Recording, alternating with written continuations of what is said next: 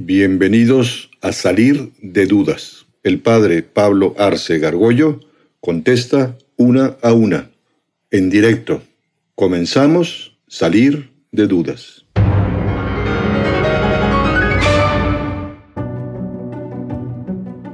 Aparte de la Biblia, ¿hay algunos otros textos que mencionen a Jesús? Sí, bastantes. Es un tema muy importante porque fíjate que, eh, digamos, lo que sabemos realmente de Jesús, nosotros tenemos más y mejor información de Jesús que de la mayoría de los personajes de su tiempo, ¿no? Muchísimo más, ¿no? Disponemos, pues, lo que dijeron testigos presenciales de su vida, de su muerte, gentes que estaban ahí pegadas a él, ¿no? Y eso lo fueron transmitiendo de manera oral, eh, iban contando, Jesús nunca les dijo, pongan por escrito esto, cuenten, cuenten lo que, es, lo que, lo que han visto, lo que han oído.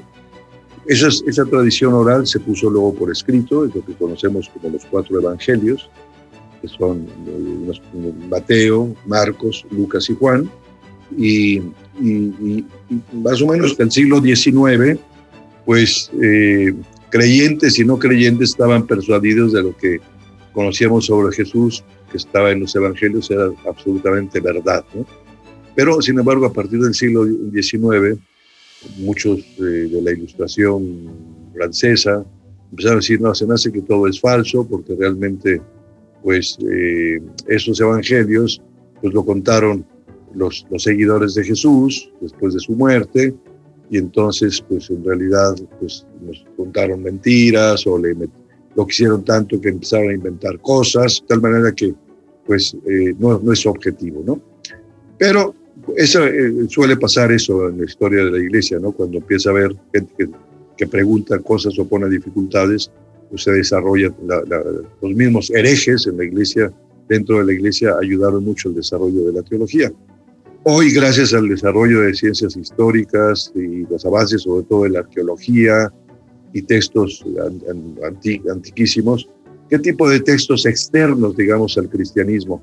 Pues hay una serie de historiadores, por ejemplo, el más que hace referencia a Jesús y pocos años después es Flavio Josefo, tiene dos, dos obras, eh, uno sobre la guerra judía y otro las antigüedades judías, y él se refiere a Jesús.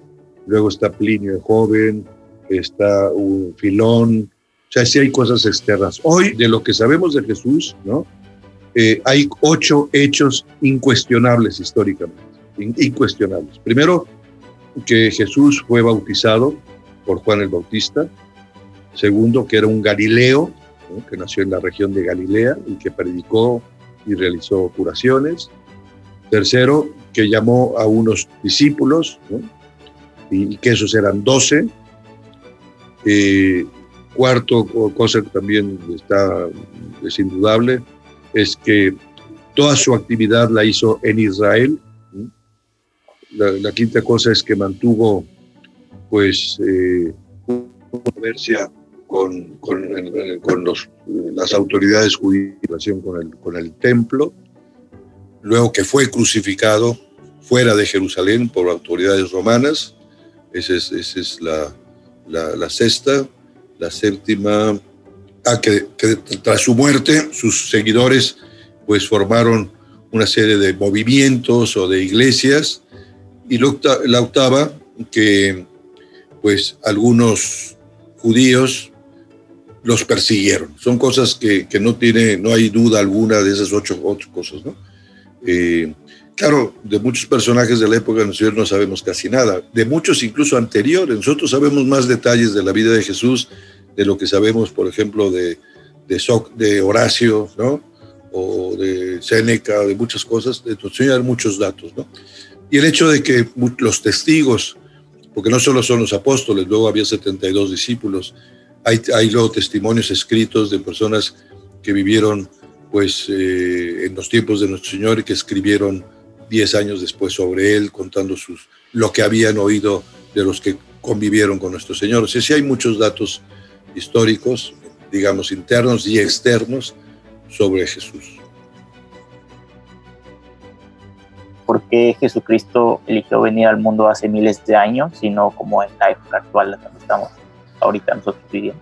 Pues es algo que tendrás que preguntarle a nuestro Señor cuando estés en el cielo. ¿no? La, Sagrada Escritura dice que llegó en la plenitud de los tiempos. ¿Qué significa? Es un poco misterioso, ¿no? ¿Cuál es la plenitud? Efectivamente, eh, eh, Dios pudo haberse hecho hombre en el siglo XX, en el siglo XXI, ¿no? En otras ciudades, en otros pueblos, quizás hasta en, lugares más importantes, haber nacido en Nueva York o en París o en Londres, ¿no?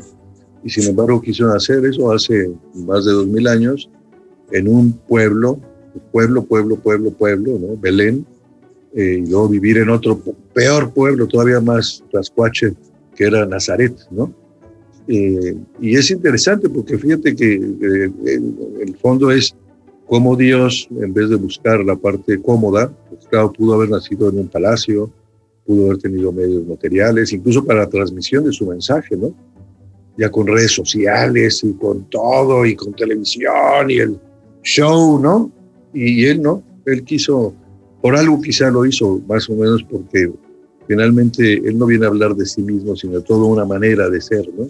Y, pero bueno, es un misterio porque lo quiso hacer justamente hace más, un poco más de dos mil años. Cuando Jesús está en el Monte de los Olivos la noche antes de su pasión, este, él está rezando, le está rezando al Padre, ¿verdad? Y hay un momento en el que, no, o sea, no recuerdo específicamente, pero hay un momento en el que básicamente le está pidiendo a Dios Padre que todo lo, que todo lo de la pasión como que no suceda, como que, hey, como que mejor no, o sea, es como mucho sufrimiento, ¿verdad? Este, entonces como que ahí mi duda es como que si sabemos por qué es o es un misterio de fe. Bueno, lo que sabemos efectivamente, eso sucedió pues, en, en, Getsemaní, el huerto de los olivos. El huerto de los olivos era pues, un lugar muy probablemente de la familia de, de Marcos, que luego fue evangelista, y, nuestro, igual el, el, cenáculo donde había hecho, hecho la última cena, en la, parte alta de una casa en Jerusalén, era de la familia de Juan Marcos. Y le prestaban pues la posibilidad de entrar a ese, a ese huerto con, con olivos.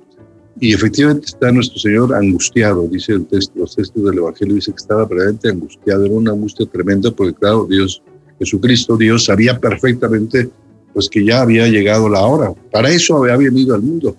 A diferencia de nosotros los hombres que nacemos, vivimos y después morimos, él sabía que, se hizo hombre para morir y además de morir de una manera espantosa.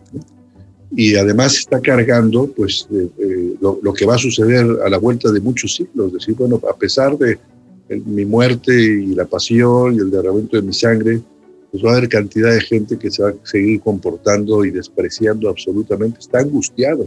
De hecho, el un evangelista dice que está sudando sangre está la, y además médicamente lo han explicado algunos. Es decir, es que es tremendo el del sufrimiento. Y está haciendo oración y efectivamente le dice, Padre, si es posible, que pase de mí este cáliz, ese cáliz de, de, dolor, ¿no? una expresión muy, muy eh, eh, hebrea. Pero dice, pero no se haga mi voluntad sino la tuya. finalmente y el Padre son la misma cosa. Uno, se, uno dice, ¿por qué Jesús tiene que hacer oración si Él es Dios?